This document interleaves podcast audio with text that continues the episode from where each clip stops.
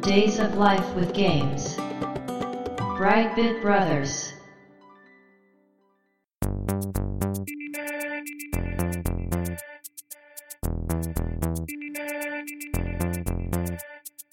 どうも、ワンピー川崎です。どうも、2P 長谷川です。この番組はかつてゲーム少年だったワンピー川崎と 2P 長谷川の二人がゲームにまつわる様々な話題で古きを訪ねて新しきを知る番組です。はい、ということで、ブライトビットブラザーズステージ129です。やっていきましょ今回のテーマは、続編を作ってほしいゲーム。う。はい、お便り会ですね。そうでですね。4回前ぐらいからね、ずっと告知して、ツイッターでも告知しまして、す。はい、まあ、そのおかげというかですね、過去最高数のコメントが来ておりますう。ーん。今までってこういうね、テーマお便り募集会とかって、はい、来たもの全部紹介できてたんですよね。はい、ところが今回はですね、間違いなく1回では収まらないぐらいうん、来ておりますので、はい、お便り会初の前後編ということで、そうですね。今回まず前編うん、としてね、紹介していくんですが、もう全部紹介するつもりでいきますので、はい、 これはね、皆さんの思いがこもっていますので、はい、やっぱ漏らすわけにはいかないとうん、いうことで紹介していきたいんですが、私とね、長谷川さんの話に関しては、まあ、これまでの番組の中でも、うん、ところどころで話したりしてますので、はい、まあ、時間が余りましたら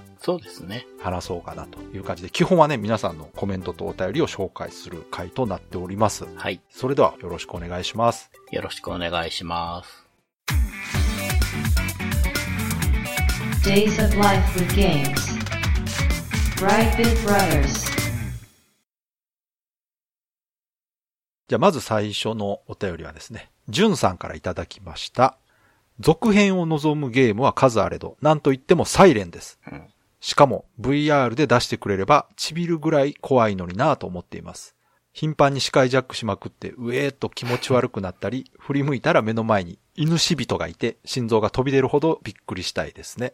といただきました。ありがとうございまあすり。がとうございます。まあ、これもね、サイレうンんの続編は確かにこれね、たくさんの人が希望してると思いますけど、サイレン欲しいですね。ねえ、このバイオハザードとかの、やっぱはりクオリティ見てると、今のあのクオリティでね、うーん。サイレン遊びたいって思いますよね。思いますうーね。んまあ、ただこの辺がね、うんえ、ー現実的な話で言うと非常に今厳しい状況になってまして、そうですね。はい、サイレン作られたね、まあ、クリエイターの方がソニーを退社されているということで、うーん、まあでもね、うんホラーゲームを作っているという話もありますので、そうですよね。うん。うん、なので、サイレンの続編ではないですけども、うん、うん。まあ、完全にサイレンの魂を受け継いだホラーゲームが遊べる日は近いと思います。楽しみですね。ねえ。まあ実際サイレンも言ったらサイレントヒルの魂が入ってます から。そうですよね。これ面白いんですけど、うん。ね、コナミ、ソニーと次はどこのメーカーからね、発売されるのか楽しみですけあーど。確かに。うん。しかも VR ね、これホラーゲームと VR って相性いいんですよね。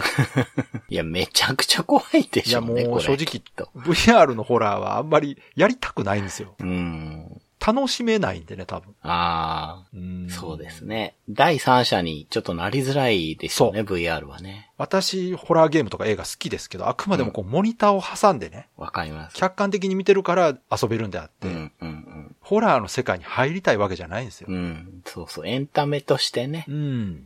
見てま入っすかたら、らね。怖いに決まってるじゃない ですか。ら怖い。絶対。まあでも、本当に好きな人はね、やっぱお化け屋敷行って楽しむような方は VR で遊びたいという気持ちはすごいわかりますね。うんじゃあ次、長谷川さんお願いします。はい、テスさんからいただきました。続編を作ってほしいゲーム迷いましたが、自分はヴァンパイアとマザーです。どちらも無理な気が しますが。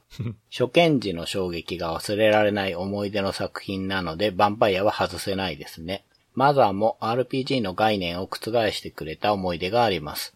あの時の思い出をもう一度、とずっと思っています。といただきました。ありがとうございますありがとうございます。うん。ヴァンパイアとマザーっていうね。ヴァンパイアね。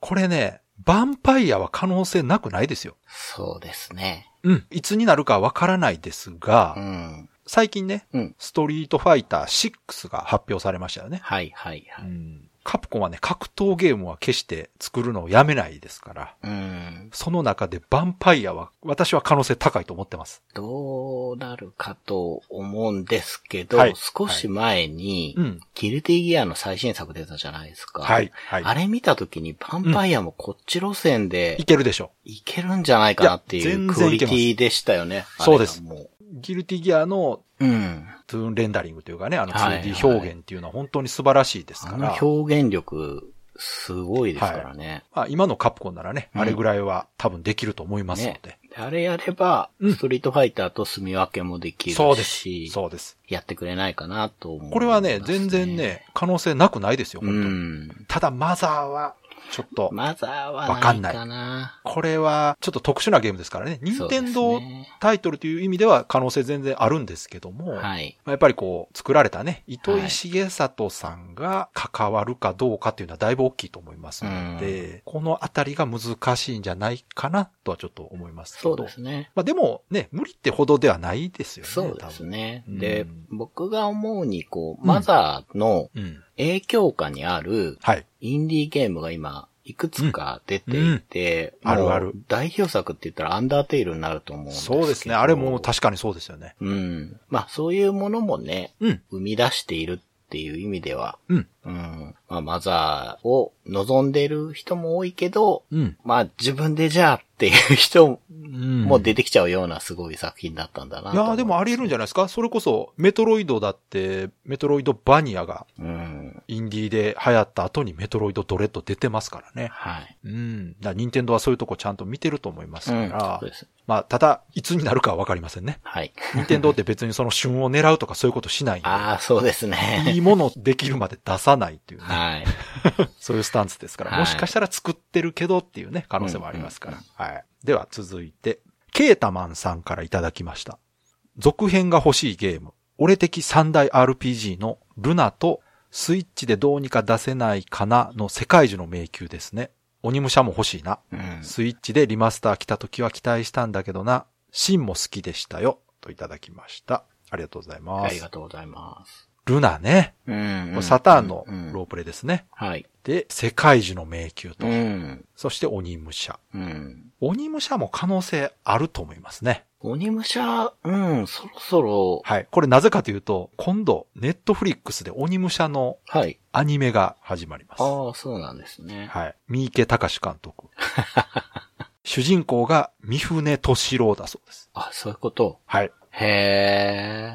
まあ、個人的にはちょっと不安もあるんですうんが、うんうん。ただまあ、ここで鬼武者のね、コンテンツを映像化するということはというね。うんうんうん。最近ね、オープンワールドゲームでも和風ゲームちょっと流行ってますしね。ですよねゴースト・オブ・ツシマとかね。うんうん。ここにカプコンが来ないわけがないという気はしてます。うん。なので、鬼武者は結構可能性は高いんじゃないかなと。そうですよね、うん期待もできるしな。今作ったらどうなるのかそなうっていう期待はありますね。あれは、どんどんリアルになっても何もね、うん問題ない作品でうん、すから、うんこれはね、可能性高いですよう。ん。で、ルナはちょっと難しいかな。うん。セガが今ロープレ作るかっていう ね、うんところがあるしう、ん。世界中の迷宮を、このね、スイッチっていうのがね、確かに携帯ゲーム機っていうところで。そうすねまあ、ただあの、自分でマッピングするというところは、まあう、ん 3DS の2画面だからできたという感じはしそますけど。うなんですよね。うんそうそ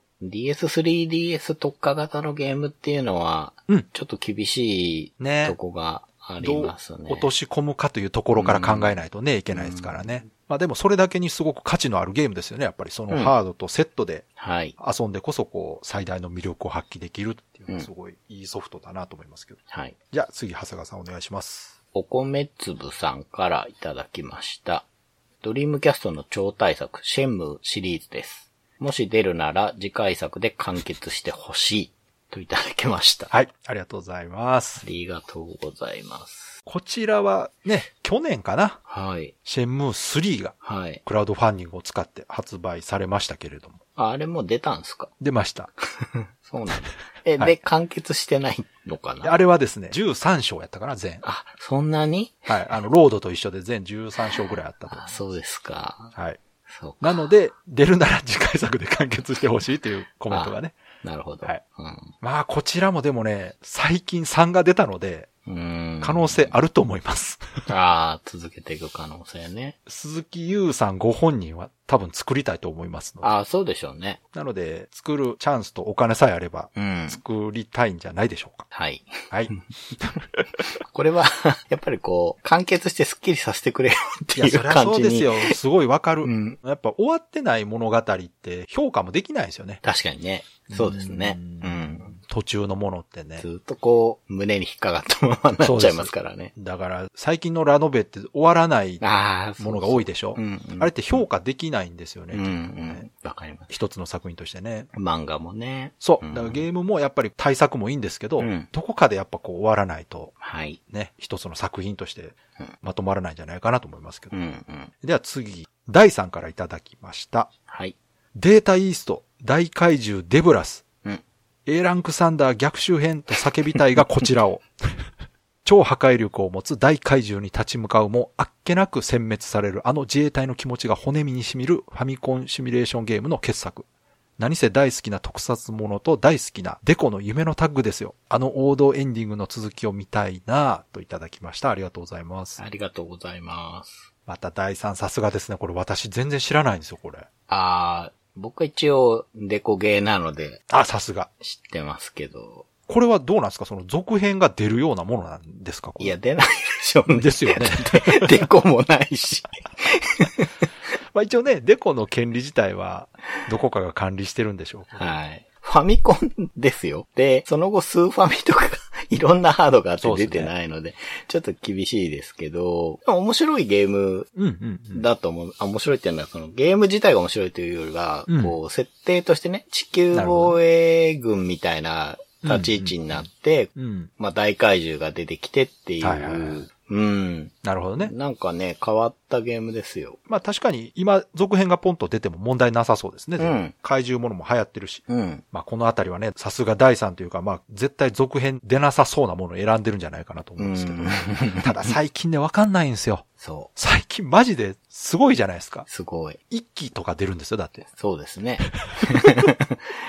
会社がなくても、うん。ファンメイドがあるから、いや、そこなんですよ。恐ろしくないですかだってね。すごいですよね。うんほんとね。いや、だからこれね、本当に冗談で言ってて、ね、うん。うん。冗談が本当になる可能性ありますから、今。ある。今もう何が起きるかわかんないですからね。ねだから楽しみですよね、本う当に。ん。言ったもん勝ちですよ、だかうんら。うん。言っとけばいいんです。うんはい。じゃあ続いて、長谷川さんお願いします。佐藤さんからいただきました。デビルワールド。うん。二人協力型ドットイートの傑作。うん、うん。テンポよし、演出よしの大好きなゲームなんですが、押村区は敵と面のパターンが少ないこと。うん。先に進むと面が繰り返しパターンになるのは仕方ないんですが、もうちょっと敵のバリエーションとか増えてくれたらな、といただきました。ありがとうございまあす。りがとうございまいす。や、いいですね。私もね、デビルワールド好きなんですうよ。ん、うん。これ二人でやると面白いです。画面端で潰し合いするっていうね。わかる。うん。これ面白い、面白いよね。これ確かにね、スイッチの携帯性を利用すれば、うん。みんなで持ち寄って、今なら4人対戦とかもできあるあ、と思うんですけ確どかね。にねうん。そういうのもありですよねね。え。ただ、今の時代のゲームとしてはボリュームが少ないので、何かいろいろ足さないと難しいでしょうね。うーん。全然こう、昔とは違うゲームにはなるけど、ただ、独特なあの画面スクロールというかゲームシステムがありますかうんうら、んあれを上手にやれば、うん。今でもいけるんじゃないでしょうか。うん。なんか、ゲーム内ゲームとかでね、うんうん。それなら全然ね、出あてりでくすれけどた。りするといいですけどね。任天堂のなんかのゲームの中で、こう、うんゲーム機いじると出てくるとかね。そうですね。うん。まあ、これ元のゲーム面白いから、私はもう続編というよりは、うん。任天堂オンラインのサービスで来てくれたらいいのうになんと。。 うん。ね、アストロロボ笹と同じく来てくれないかなとそ思ういますけでど。すね。ううんん。では続いて、桑畑さんからいただきました。はい。ポポロクロイス物語。うん 3D ではなく、また 2D.A で作ってほしい。うん。ガーディアンヒーローズ。リメイクでもいいから作ってくれないかな。うん。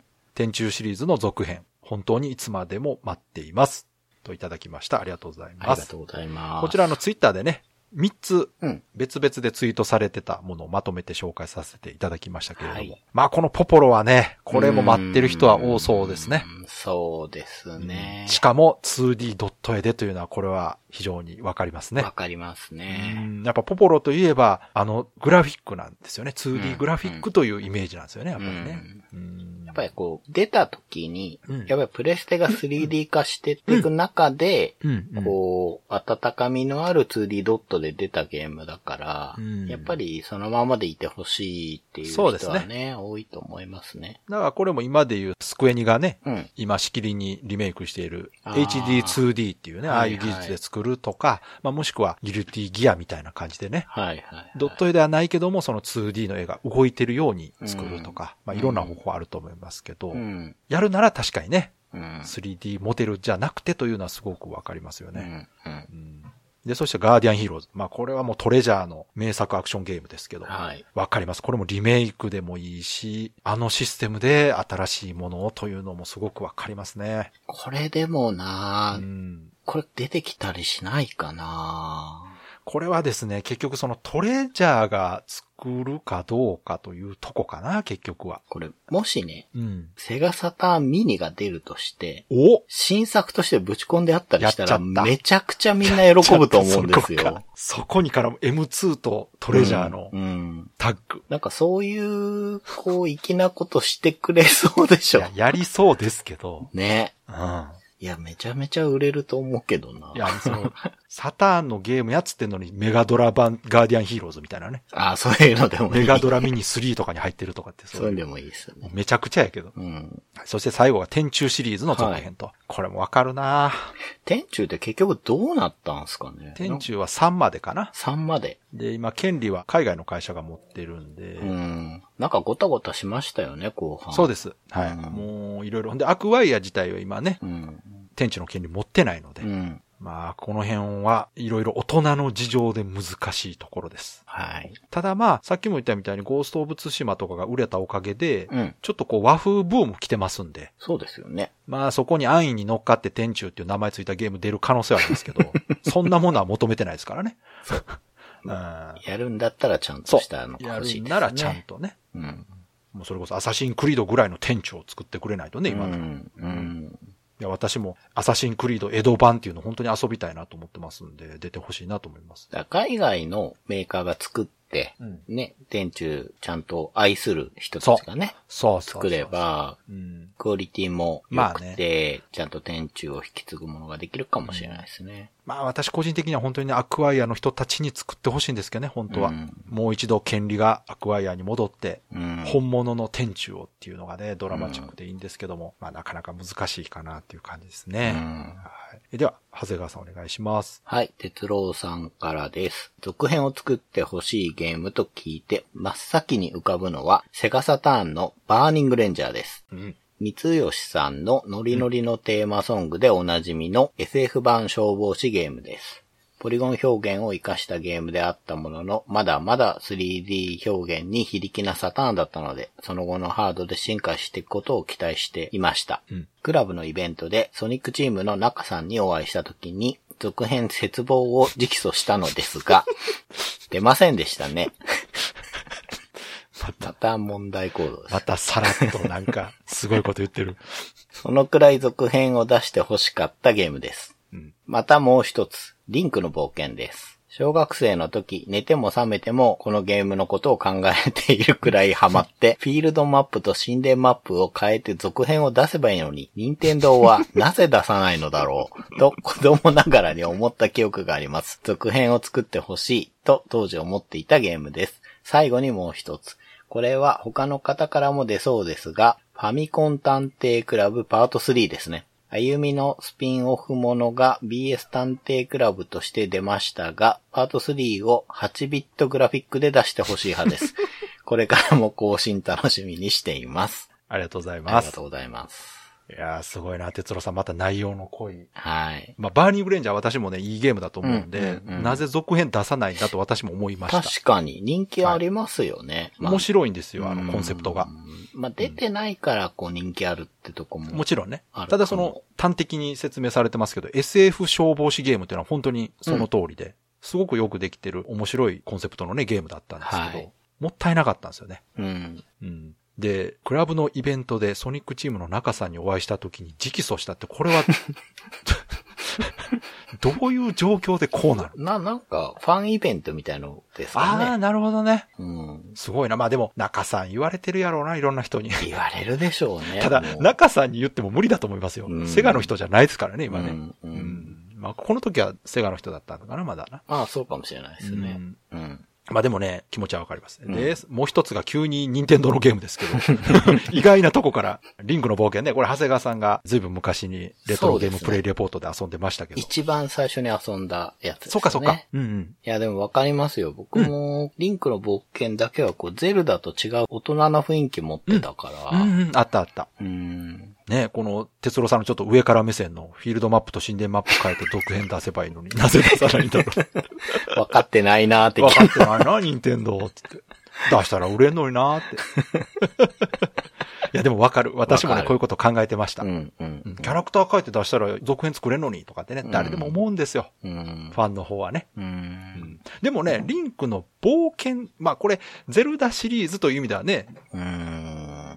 ゼルダの続編はずっと出てるんですけども、はい。このリンクの冒険というところですよね。やっぱりそうです、そうです。わかる。この横スクロールこれはすごいわかる。うんうん。ねこれ確かに面白いですね。今、リンクの冒険2っていうのが出たらなかなか面白いと思。いうやー、ね。うん。神トラ2が出てるんで。はい。。はい。いや、そう。こういうのね、突然ぶっ込んでくる可能性あるんですよ、任天堂。うんうんやってほしいなーね。急にね、うん。任天堂ダイレクト、はい。最後になりますって、これパッて2出てきたらびっくりしますよね。本当ありそうなんびっで。くりする。うんわーってまたすごいネットが大騒ぎになるっていうね。うんうんで、最後が、ファミコン探偵クラブ3ね。ああ、そうですね。これはい、はこ欲しちいな。らも番組の中でね、話しましたけど、は BS い探偵クラブで出てたものを、うん。 8ビットグラフィックでってもうこの時点で無理無理やん、もまあまあまあ、今のね、う。うん。絵で。そうですこねの。間のリメイクの続きでいいんでね。はい確かに本当に欲しい。そう。この BS 探偵クラブ自体を本当にリメイクで普通に遊べるようにしていただければね、それだけでいいかなとそうですね。いう気がします。うん。まあ、この前のね、リメイク版遊ぶ限り、皆川さんもまだまだいけますから、うん。今のうちにぜひね、うん。作っていただいて、うん。あのクオリティでうん。ファミコン探偵クラブ3をはい。遊びたいなと。うん。で、今ならオンラインの機能を使えば、サテラビューっぽいことできそうですしね。あうん。なんか時間帯配信とか、まあでもあれ難しいねんな。あれ結局遊ぶ側の自由がそうそうなくなるっていういろいろ問題があるから。あ。旬ができちゃいますからね。そうなんですよね。。うんうん。では続いて、メールフォームの方にね、はい大ちゃんさんからいただきました。続編を作ってほしいゲームですが、私はクロノトリガーですう。ん。ゲーム起動後のデモ画面は何回見てもワクワクさせてくれます。日本エンタメ界のドリームチームで作り上げられた奇跡のような作品でした。とはいえ、クロノトリガーはあの時代だから輝いた部分も大きいと思います。似たものを作っても当時のような感動は難しいです。なので、続編というよりも、あのメンバーで全く別の作品を作ってもらいたいです。といただきました。ありがとうございます。ありがとうございます。いやー、これも人気あるゲームですから、うんしかもね、他の方も同じようなこと言うんじゃないかな。うん。あれっておそらくお話完結してるはずなんですよね。うん。だから続編というよりは、ああいうこう、すごい人たちを集めたうん。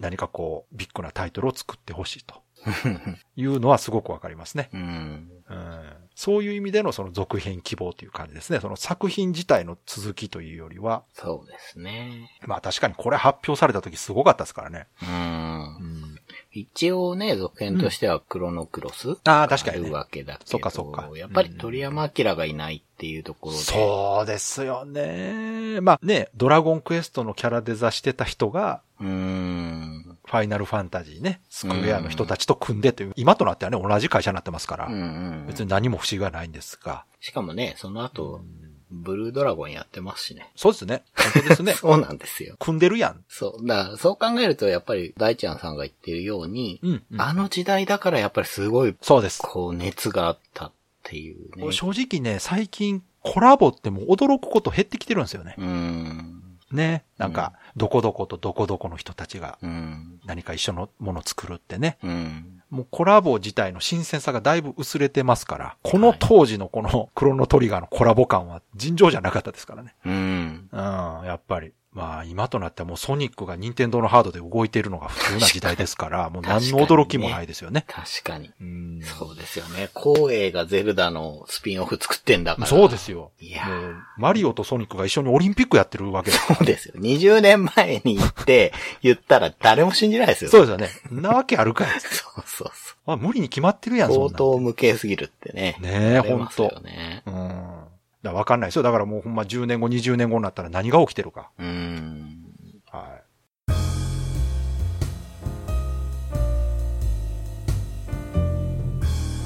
Brightbit Brothers.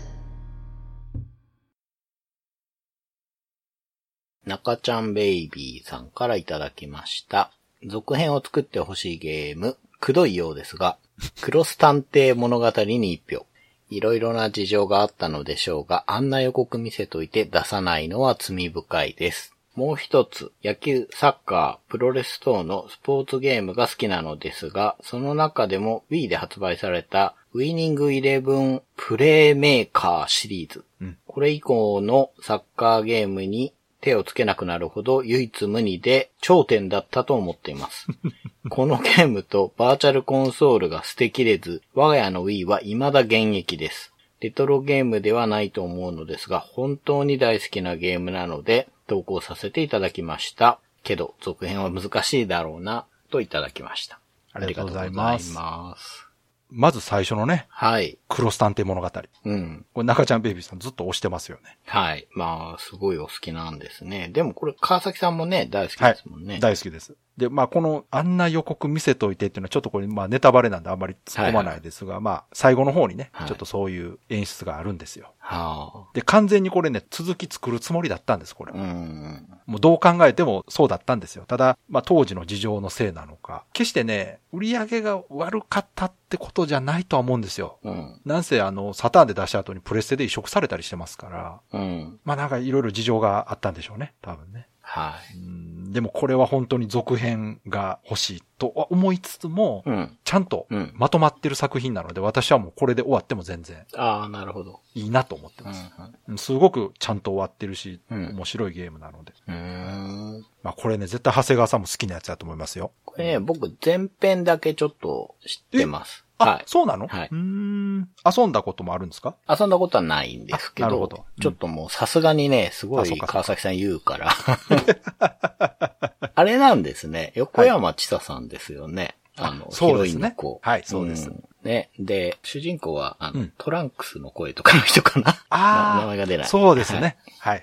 うん。あ結構喋るんだなと思って、ちそうょっと最初のお話だけ見ちゃったんですけど、うんうんうん。うん。すごくちゃんとしてる。そう。あの、正統派アドベンチャーゲームなんですよう。ん。すごい、そうそう、正統派。うん。うん。まあでもこれ、いつか紹介しまはす、い、ね。もうこれやります。もうはいこれはやります。ちょっとね、最近プレイステーションのゲームが多かったので、はいはいはい。今ね、80年代ゲームはい。やってますから、またそれ落ち着いたら、はい。このあたりのゲームやりますんで。はい。で、もう一つが、ウィニングイレブンプレイメーカーとうん。いうことで、これね、私あんまり記憶になかったんですよ。いや、僕は全然、スポーツゲームやらないっていうのもあるけど。これ多分、うん。うんちょっとね、違うウィニングイレブンだと思うんですよね。これ Wii で出てるって言ってるでしょ。うんうん。で、中ちゃんベイビーさんがこれだけのために Wii を置いてるっていうぐらいですから、うんうんうん Wii 独特の多分システムをね、使ってるんだと思うんですよね。唯一無二で頂点っておっしゃってますからね。サッカーゲームの中で一番好きということうですよね。ん。これでもなあ多分ですけど、うん。何かしらこう、Wii 独特の操作をする必要があるというなら、今のスイッチでは移植しやすいかなという気はするんですけどね。はうい。ん。コントローラーこう別々で動かしたりできますから。まあでも、それを、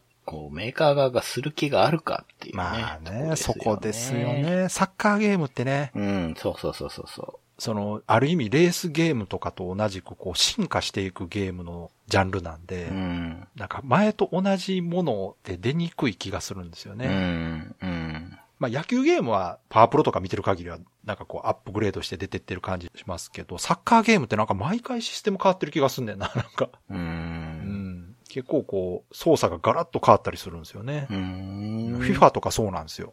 へーどんどんこう、まあ、良くも悪くも進化していくみたいな感じで。うん結構ファンの中でこのシリーズが好きみたいのがうんうんうんあるんですかね。だと思いますう。やっぱり最新のものがいいというよりは、そのいろんなスポーツゲームでもこれがしっくりくるっていうのはね、ん。あると思います。私、個人的には、あの、サカツクの続編が遊びたいんですよね。うーん。サッカークラブを作ろうっていう、あの、サターン、うんうんドリキャスで出てたやつがあるんですけど、はいあれがね、すごい面白くて、うん純粋なスポーツゲームじゃないんですけどね。うーん。サッカーチームのオーナーになって、ああ。選手をスカウトしたりとかして、こう、チームを作って育てていくっていうゲーム、はいはいはシミュレーションゲームです。うんうんうん。私大好きなんでうん。で。それがすごくよくできてて、うん。めちゃくちゃ遊んでたんですけど、うんうん。まあ、このあたりもね、あの、作られてた方がもうセガやめられてるんで、セガから出すのは難しいだろうなとは思ってるんですけど。そうか。はい。では続いて、こちらもメールフォームにいただきました。コッシーさんからのお便りになります。はい。毎週楽しみに拝聴させていただいております。コッシーと申します。続編を作ってほしいゲーム募集ということですが、長くなりそうなので、お便り欄にて投稿させていただきます。ついにこのテーマを取り扱う時が来てしまわれましたか。 先日ツイッターで絶望的だけど続き待ってますというハッシュタグが流行りましたが、絶望的といえばロックマンです。うん。近年は無印や X、ゼロ、エグゼなどシリーズくくりで復刻され、ゲーム実況などで広く知られてはいるものの、ロックマン11以降続編が出ていません。うん。諸説ありますが、ロックマンは無印から数えてダッシュに至るまで数百年、または数千年という壮大な世界の物語です。各作品をつなぐミッシングリンクは未だ埋められることはありません。PS3、Xbox 360で発売予定だったメガマンユニバースは TGS でプレイアブル出展までされたものの頓挫。独特なアレンジのデザインにカスタマイズ要素、ストリートファイターやガチャピンとのコラボも予定されていました。ロックマンダッシュ3はウェブ上でのファン参加型企画でしたが、投票によるロックマンのデザイン決定直後に急遽謎の開発中止発表。うん参加型企画だっただけにショックも大きかったです。ロックマンゼクスアドベントは思わせぶりな新エンディングの後、開発会社が自社 IP に注力し始めたせいか止まったまま、もう15年ほどモヤモヤを抱えて過ごしています。自分をはじめ根強いファンたちはいつまでもこれらの続編を待っています。有名だけど不遇なコンテンツ、ロックマンに明るい未来を。続編を作ってほしいゲームというより、ポシャってしまって無念だったゲームの話になってしまいました。番組内での採用の際には適当に端折っていただければ幸いです。長文乱文失礼いたしました。ということです。ありがとうございます。ありがとうございます。はい。端折るどころかすべて読みました。はしょるところがなかったですよね。あの、ここまで読んで完成ということでね。はいいやー、もう非常に熱い思いがロックマン大好きなんだなっていう。ね。いやー。いや、すごく、こう、なんだろう。な、なあんるなんかすごい好きなお便りでした。なんか本当に好きなのが伝わる。私ね、実はロックマンそんな詳しくないんですよ。まあ僕もですね。いやいや、私ファミコンのロックマンも遊んでないですから。ああ、そうですか。はい、そうです。なので、詳しくないんですが、確かにたくさんシリーズ出てるんですよね。出てます。う。うんん。で、いろんなスン。ピンオフとか派生もしてるんですが、うん。結局この、まあ、メーカーが広げた風呂敷を畳み切れてないまま終わってるところで、やっぱりこうファンがもやもやしてるんですね、多分。そうですね。でも、こう、うんロックマンの、うん。イレブンはが、いだから、こう、なんていうかな、元祖というか、はいはい無印ロックマンは、うん。出てもおかしくなさそうですけそどうね。ですね。なんかむしろ今の時代にねう、んうん、うん。出したらありなんじゃないかなっていう気がします。あの、魔界村が急に出たりしたじゃないです か。帰出まっしてたきねたみたいなね。そうそうそうそう。だから、まあ、3D2D になるのは皆さん嫌でしょうけど、うんうんまあでも、ドットでも出そうだけど、いや、権利自体は絶対カプコンにあるわけですよね。ありますありますね。まあ、作った人は出てっちゃったけど。そうそう。だから、もともとね、関わってた稲船さんがカプコン辞められた後に、うんクラウドファンディングで、うん。元ね、うんロックマン関わってたデザイナーの人とかね、うん。うん。うん。いろんな開発者の人集めて、まあ、ロックマンじゃないけれども、うん。マイティナンバーナインっていうね、はい。ゲーム作られて、もう本当見た目ロックマン。うん。で、まあ、テイストも非常にロックマンを意識したゲームを作られたんですが、うんまあ、やっぱりファンとしてはね、ちゃんとしたロックマンっていうナンバリングタイトルとして、生死、ロックマンの生死として遊びたいという気持ちはね、もうこの、えーコッシーさんのメールの中からひしひしと伝わってきますけねども。あ、僕知らなかったけど、こう、すごく壮大な話だったんですね。あ、まあ、あの、カプコン全体的にこういうの好きですから、まあ確かにね。偉いんですよ。ちゃんと流行ったコンテンツを、うん。うわっと広めて、うん。できるだけたくさんね、長く作れるようにしようという、上手だなと思うんでですけど、うんうん。ただこの、不可解な中止とかっていうのが面白いですね。ダッシュ3の参加型企画は僕覚えてますよ。これもう完全に多分社内事情ですよね。うーん、何かしらねもうそのユーザーには本当に何の関係もない事情でこうなってるんでしょうね。で、それが発表できないということは本当に内部事情だと思います、これ。うーん。だって、これだけ大々的にユーザー参加型企画やったのに、中止理由なくっていうのは、いろいろね、あったんだと思いますよ。これ多分ちょうどあれちゃうかななんかカプコンが業績ちょっと下がり出してた頃ちゃうこれ。ああ、なんか人のそ変化があっう。た。そう、人が結構辞めたりとかした頃ちゃうかな。うーんう。ーん。ダッシュはダッシュでね、うんこう、ファンが多いシリーズだし、ロックマンってすごいなって思うのは、その、スピンオフが急に爆発したりするじゃないですか。エグゼはすごいブームになったし。いや、このあたりがね、本当上手なんですよ。やっぱり作りがねうう。ん。ん。私はだから、エグゼとかは、うん。ちょっとだけ遊んだことあるんですけど、ロックマンってすごくターゲットがしっかりしてるんですよね。ああ、そうですね。エグゼはすごい、その中でも分かりやすかったです。まあだから、ターゲットがしっかりしてるってことは、そこにさえしっかり当たればヒットするんですよ。うん。で、それをきっちりやってのけたなとうんう思って。んうん。うん確かに。カプコンは全体的にこうターゲットをちゃんと決めてゲームコンセプト作るのが上手なんで、うんまあ、その中でもロックマンはより分かりやすいうん。作り方になってるなと思うんですけうど、ん。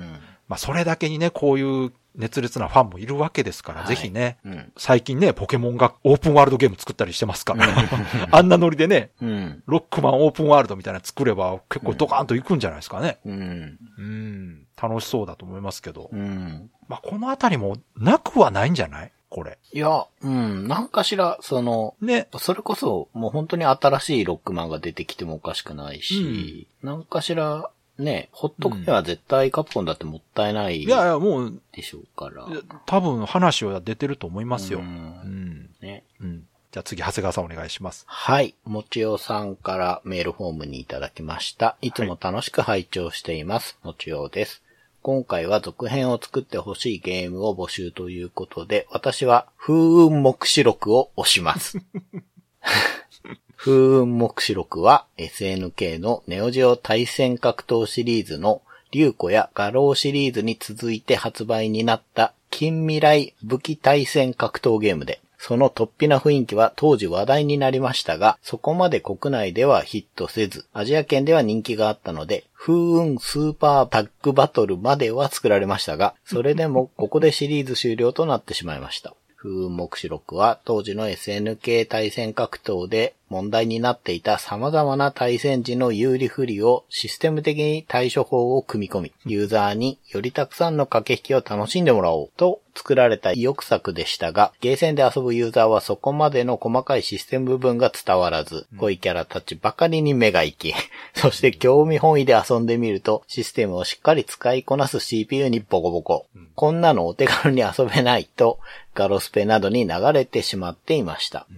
弱強攻撃の使い分けがボタン長押しなのも、コンボゲーに慣れてしまっていた人たちから不評。ライン移動だけで3種類もあるゲームは受けませんでしたな。ちゃんとそれぞれに利点欠点がしっかりあって、使い分けの駆け引きがあるんですけどね。今なら再度ボタン配置を見直し、チュートリアルもつけてもう一度作ってほしい作品です。わかれば絶対に面白い対戦格闘ですから。タッグバトルじゃなくてワンオンワンに戻してもらって、ぜひリベンジしてほしいです。ゴールデンアックス・ザ・デュエルといい、風雲目視録とい い、自分が好きな対戦格闘ってなんで続編出ないの かなと切なくなりますわ。長文乱文失礼しました。次回配信も楽しみにしています。といただきました。ありがとうございます。ありがとうございます。いやーこちらもね、はいメールフォームにいただいてるということで、非常はいに熱いお便りでしたけれども、伝わりました。はい。はいこれね、以前、もちおさんがコメントいただいた時にですね、はい長谷川さんがね、はい。風雲目視録のことをすごくはい、そうなんです。熱く語っていたという話はをされてましたけど、はい、ま さにこれですね。そうなんです。こういかに意味があるシステムなのかというのをとくとくと説明されているもちおさんのポッドキャストが。ね、はい、もちろんさんの番組の中ではい。喋られてるんですよね、これはねはい。僕3回ぐらい聞きましたか らね。いや、わかります。これ私ね、風目白録はやったことありますし、で、続編の風雲タッグバトルも遊んでました。はい。で、個人的には風雲タッグバトル私すごい大好きなんですよ。僕もそうですね。タックバトルは、うん。だいぶ遊びやすくなりました。なったので。なりましたうん。めちゃくちゃ遊びやすいし気持ちいいんですよ、うんスーパータッグバトルって。うん。目視録の方の、まあ、ちょっと良くなかったところうを、ん。わかりやすく改善されていて、うんうん。非常に楽しいんですが、もちおさんは目視録の方がいいと。なるほどね。うん。うん。で、その理由は非常にこう独特のゲームシステムと駆け引きがちゃんとあるのに、うん。うんまあそれが伝わらなかったと。うんうんうんうん。これね、実はこの頃の SNK はこういうタイトルが多かったんです。うーん。この他伝え方を失敗したのが画廊3です。ああ、はいはいはい。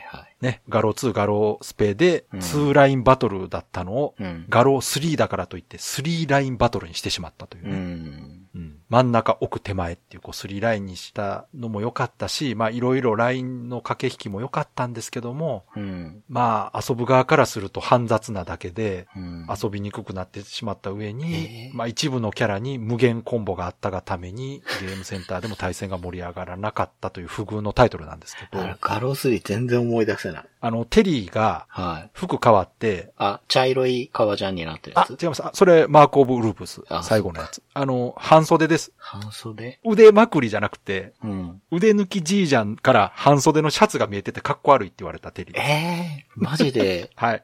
空白地だな。 えあれあの、なんか、小無双っつうか、お坊さんがいるやつ。そうで。す。だからあの、ボブ・ウィルソンとかね、あの、カポエラのキャラが出てきたり。あああ、はいはいはい。あの、あれが緑のスリーパンツ。じゃあやってんな。れが3です。あれ、そうか、そんなで、ゲームだったか。リングアウトがあったりします。リングアウトあった。あの、端っこでずっとなんかやってると、川にあ落れっでこもっあたれりかしてたんだ。けリど。ングアウトあったんはあれか。その後のやつかな。ああ、もう怒っちゃうな。リアルバウトや。ああ、リアルバウトねう。んうーん。まあ、なので、ガロー3もね、すごくこう、駆け引き分かると面白くなるんかなというとこだったんですが、そこまで行く前にね、うーん。みんな諦めちゃうんですよ。で、風目白も同じくで、うーん。これ、対戦格闘というよりは私の中では対戦アクションゲームなんですよね。ああ、っちかなってるいうとほど。はいうんはいはい。スマブラに近いんですよ。はいはいはい。うん格闘以外にいろいろできることがあって、画面中をこう、縦横無尽に移動できたりとか、画面にあるオブジェクトを使って攻撃したりとか、うーん。ちょっと格闘ゲームと、まあでもね、格闘ゲームと違うところを目指して作ったから当然なんまあですよ、そこうれですはうね。ん。いやただまあちょっと受け入れられなかったんです、やっぱ当時はー。うね。ー。うんんやっぱ、もちおさん書いてるように、うん。突飛な雰囲気がね、そうですち。ょっと、なんかそっちばっかり目がいっちゃうから。まあでもね、やっぱりビジュアルは大事だということですよ。そうですよ。はい。うん、やっぱ、キングオブファイターズが流行ったのは、やっぱかっこいいからですよ。そうですよね単純にかっこいいもの、あれは。今までのその竜子とか画廊と全く違ううんテイストとキャラクターっていうところで、でまあ実はゲーム内容自体はね、うん。まあ一部新しいシステムありましたけど、基本的には今までの対戦格闘ゲームの流れですし、うん。うん。チームバトルというのを除けばまあ普通の格闘ゲームではあるんですが、やっぱキャラクターがね、うん。今までとは違ったっていうところでね、うんすごく目を引きましたから、はい。やっぱそこも非常に大事なんじゃないかなと。で、そうんそこでキャラクターで気に入って入ってゲームシステムでさらにこうそうそうそうそうそ遊び込むというう。ね、うん、流れができればよかったんですけど、うん。うん。まあ、そういう意味では風目白はちょっと見た目にはキャッチーじゃなかったかなそといううでとこすろは。ね。まあありますね僕はね、好きだったけど、わかります僕が好きな時点で、ちょっ と、どうかなって思っちゃう。はい。まあでもね、もちおさんのより熱い思いをはい。聞きたい方は、もちおさんの番組。はい。いやでも、風雲目視録、ポッドキャストで調べて出てくるのなんて、もちおさんのなるほどね。お話しかないと確かに。 思いますよ。そうですね。うん。ポッドキャスト風目白録ってやればうん。出てきますね。と思い ます。いや、でも本当にあの、うん詳しいというか、その、よく理解してるからこんだけそ喋れるんだなっていう感じ。うん。まあだからこそ、おすすめというか、その、はい理解してほしいんですね。まあわかこりますんなに面白いのにっていうね。共感してほしい。はい。分かってほしいって感じで すうねん。うんうん Days of Life with Games. Brightbit Brothers.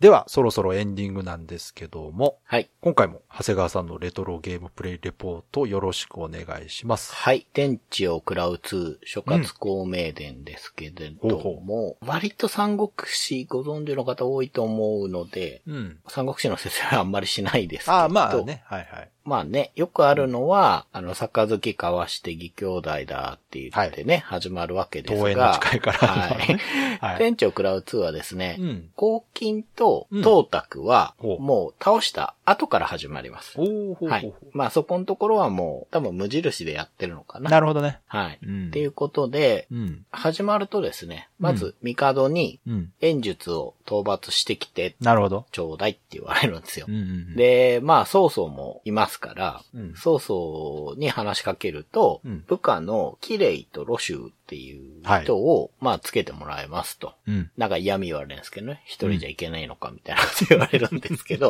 うんうん。で、じゃあ行ってこようかなと城を出ようとすると、関羽が追ってきて、ほうほう。一緒に行かせてくださいと。あ、やっぱ当然自分は劉備なんですね。やっぱあ、そうです、そうです、そうですね。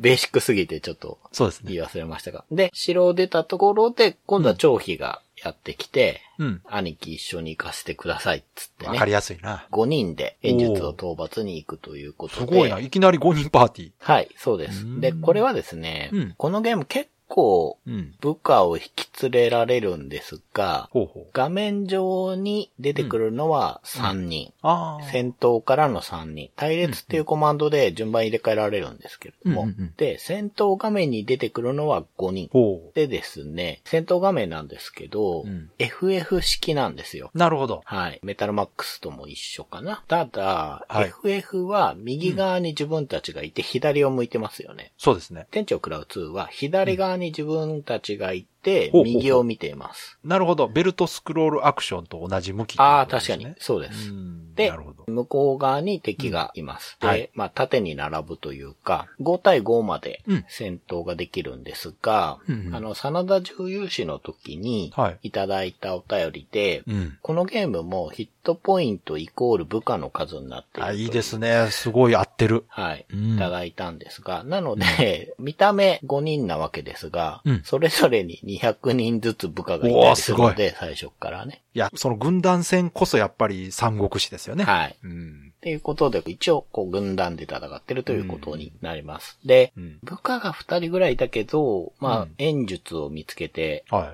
早々に倒しました。おーじゃあ演術はもう一番最初の敵って感じなんですね。そうです、そうでうす。んで、実は2回ぐらい全滅してるんですけど、えそれは僕がですねう、ん。うんうん武器の装備の仕方がちょっとわからなくて、ああ、なるほど。持ってるだけで強くなってるのかなと思ったら、 そこら辺 の山賊にやられたりとかしてあじゃあやた。っぱ装備しないとダメと。そうです。うん。なので、ちょっとよくよく調べてやって装備したらもうサクなサるほクどいくようになって、演術も倒して、城に戻るとですね、はい。実は曹操を暗殺しようと劉備はしていたんですが、はいちょっと帝に対してね、うん。不損なので、そうそう。ね。まあ、バレまして、うん部下につけてもらったキレイとロシュはどっか行っちゃうし、はい、はい。城出たところで、曹操軍のオールスターみたいなのがやってきてですね。はい、はい。押されるんですよ。そうでしたねはい。まあだから、史実通りというか演技通りなんですが、うんうんそこでまあ逃げると、うん劉備は。で、この時関羽と張飛とはぐれちゃうんですよね。ああ、はい、はい、はい。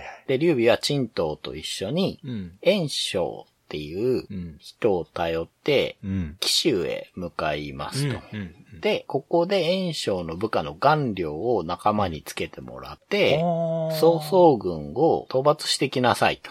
そしたらお前を信じるよと。はいはい、あ、そんな話でしたね。い。はい。ということはいで、白馬に攻め込んで、うん。右近とかね、鉄とあそかうや学信とか、まあはい、名のある武将をねう、ん。撃破していくと、最後に謎の武将がいるんですよ。お。で、これが鬼強で、はい、はい。顔料をですね、はい。瞬殺するんです。はい。そうでで、すあ、やね。られちゃいましたっていうことで、うん。炎章の元に劉備が戻ると、うん。じゃあ顔料のうん弟ってことになってたかなへえ。文集を仲間にして、うん。もう一回行ってきなさいって言われて行くんですけど、うんうんうんまた瞬殺。うん、史実通 り。そうなんですよ。うん。で、うん。炎章の元に戻って、うん。信じてはもらうんだけどっっていうところで、ここでですね、うん、うん。操作キャラがうん、謎の武将、あら。まあ、すなわち関羽、そうですね。はい、曹操の元に身を寄せていた、うん。まあ、ちょっと奥方がね、いたので、うん。捕虜的な状態になっていた関羽のパートになって、うん。劉備が袁紹のとこにいるということが分かり、うん。じゃあ関所を全部ぶち破って、 関羽戦備校 ね。そううん。劉備のとこ戻るかっていうパートになはいりはまいす。なるほどね。はい。で、ここのいやパ思いー出してテきたなィーも面白くてうん、関羽の後ろに劉備の奥方がくっついてくえ、るんですよ。マジでうん。でね、こだのってど、非戦闘キャラでしょそう、非戦闘なんですけど、うん。絵としてはいるんですよ。へえ。でね、どっても可愛くてう、んついてきて、うん守りながら行って、途中でねへ、ーあの、宴を催してくれる人のところとか行って、下手にあったあった酒飲むとうん、ヒットポイントが減るんで、うん。へえ、細かいな。早々にね、うん。一婚みたいに言われた時に、いいえってやって戦なるほど闘に入っていかないと不利な状態で始まっちゃうすごい、ちゃんとあの、三国志テイストがありますね、ちゃんそと。うそううそうそう、そうなんですよ。でまあ、そんなこんなで曹操軍を 倒しながらですね、うん劉備の元に戻る途中に、周曹っていう山賊みたいな人かな、うんうをんうんうん仲間にして、そうや、そうや。その後、うん。張飛がね、うん城に立てこもっていて、うんまあ、そこのとこまで行くんだけど、お前裏切って曹操のとこにいただろ、みたいなことそ言うそわれう、て。ブチ切れるんですよね。そうそうそう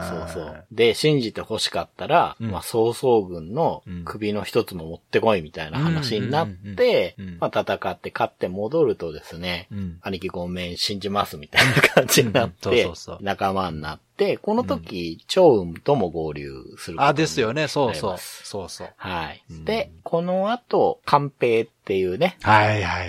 関羽の息子にうん。なる義理の息子ですけど、うん。人を使って、うん。劉備に、こう、近くまで来てますみたいな連絡をすると、うん今度劉備パートに戻りますということで。なるほど。はい。今ここのくらいですねも。う完全にあの、ゲームのレポートというよりは三国志の話になってますね。そうですね。そうなっちゃうんですよ。 ただ、そこれ結構進んでるんですけど、うん。うん。なぜかというと、うん。めっちゃ面白い。へ面え。白いので、うん。通勤中の電車の中とかでうん。やってるんですよ。ちょっと外に持ち出して遊べるようはない状態にしてるので、うんいや、面白いですね。それはでもその、今話したストーリーの合間に戦闘があるんですよね、ちゃんとありますあります。間間に。ただですね、うん。必要最低限の戦闘しかないようなゲームです。よくあるロープレってレベル上げをしてしっかり備えてなるほボどスとって感じなんですけど、そうか。途中途中に武将が出てくるので、うんそういうのと戦ってると、割とこう、困らないくらいにはレベルが上がるんですよ。なるほど。じゃあやっぱ、どちらかというとストーリー重視なんですね、やっぱり本ね。当にそうですねうん。だから、ダンジョン的なものもほぼないんですよ。う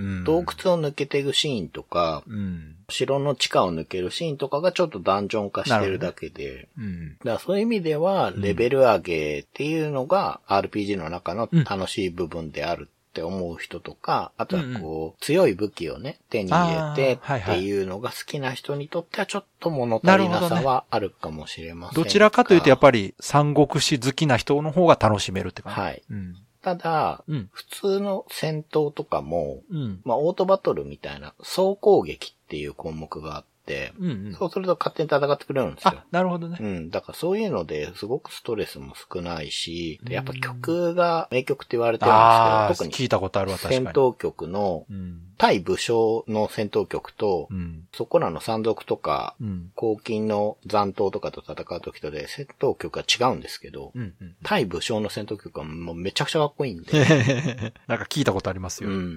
ん。すごく楽しくやれますね。絵もいいし、操作性もいいし。なるほど。うん。これはファンが多いのもすぐにわかるう感じ。ん。いいゲームだなと思いますねい。や、でも本当話聞いてると、横山光輝の漫画の説明をしてるのかなっていう感じですけど ね。ダイジェストでね。あの、天地を食らう自体は、うん。もっと違う話なんですよ。読んだことありますいや、ちゃんとは読んだことないであす、ね本。当ですか全然違うんですよ。あ、そうなんや。展開の人とか、そっかそっか。そういうの出てくるんで。じゃあ、より、その史実というか、三国志演技の方に寄せてるんですね、ゲームは。そうなんです。そうそうそうーう。んうん店長食らう2の方は、うん。多分そういうの、ややこしいな。天地を食らうっていう漫画のタイトル使ってるけど、そ漫画よりは元の三国志に近いそう話になってると。 う、そうなんですよ。だからすごい不思議な立ち位置不なんですけ思ど。議やな。うん、確かうに。ん。でも面白いですようん。これ、すごく面白くて。いいでなんか、わかんないです。当時、天地を食らうがどのくらい人気があったのかってわからなくて、うんうんうん僕当時ちょっと読んだことあったんですけど、うんうんうんちっちゃすぎて、あなんかあ。追っかなかったんわですかよねる、わか。もる、わかる。ううん。なので、うん。こう、普通に三国志のロープレとしてうん。出てたら、 うん。やってたかもしれないですね。なるほどね。うん。まあでも、やっぱあれじゃないですか。カプコンが三国志好きだったんでしょ。うん、うん、うん。ね。店長食らう、だってアクションゲームにもしてるそし、うそうこれも作ってるし。結構何度も作ってますからね。まあもしかしたら、なんかそういう契約をまとめてしたんかもしれないですね。そうですね。ゲームか券かなんかをこうんう取って。いや、でもこうなってくると、もう先は歴史を知ってると大体読めてしまいますがそうなんまあですそよれはまあそれとして、はい。なんか面白い展開があればいいかなと思いますけど。はい。では、いつもの告知お願いします。ブライトビットブラザーズでは番組に対するご意見、ご感想、あなたのゲームの思い出やゲームにまつわるエピソードなどお便りお待ちしています。ホームページ右側のメールフォームや番組のツイッターアカウントへの DM などでお送りください。ツイートの場合は、ハッシュタグ BB ブロス。BB がアルファベット、ブロスがカタカナをつけていただけると見つけやすくて助かります。よかったら番組ツイッターアカウントをフォローしてください。よろしくお願いします。よろしくお願いします。ということで今回は続編を作ってほしいゲーム前編ということで、はい今回紹介したのが半分ぐらいです。うん。残り半分はですね次回ステージ130がお便り紹介会となってますのではい。お便り会を挟んで、うステージ131でもう一度そうですね。続編を作ってほしいゲーム後編というのをやりますはい。そちらの方で紹介させていただきますので、お便りコメントの募集はもう現時点で終了しておりますので、今までいただいた分は全て紹介させていただく予定です。はい。まあ、この今回ね、たくさん紹介しましたけど、なんか振り返ってみるとカプコンのゲーム結構多かったですね。ああ。まあでも本当、は面白いですね。こううん納得だなっていうタイトルもあるし、まあそうですね。あ、そっか、こういうのもあるんだなっていうのもあるし。いや、こう、面白いのがほとんど被ってないっていうのは面白いですね、やっぱうんあ、確かに。りね。ねうえみんながこう同じゲーム被らないんですね。ん。すごい。いなと思って。だって被ってないでしょ、これ。こぶってないですね。うんまあ大怪獣デブラスとかまあ被らないでしかょぶらない。まあ、風目視録も 多分。うんいやこれすごいですよこれだけたくさんいただいてうんうん。被ってないというのはやっぱみんなたくさんそれぞれねうんうん。思い入れのあるゲームが違うんだと思いますまあだからこのテーマはねはい。たくさんお便りいただけると思ってたんですがうもう予想以上にん、ですね。はい、たくさんのコメントをいただけたおかげでですねうん2回にわたってやることになりましたけど、はい。まあ、今回我々の感想を話す間もなかったので、うん。まあ、次回時間が余りそうならん話しますが、はい。時間がなければもう我々の話はしませんはい。それはもう別にねうん合間合間で話していきますからでは今回も最後まで聞いていただいてありがとうございましたありがとうございました。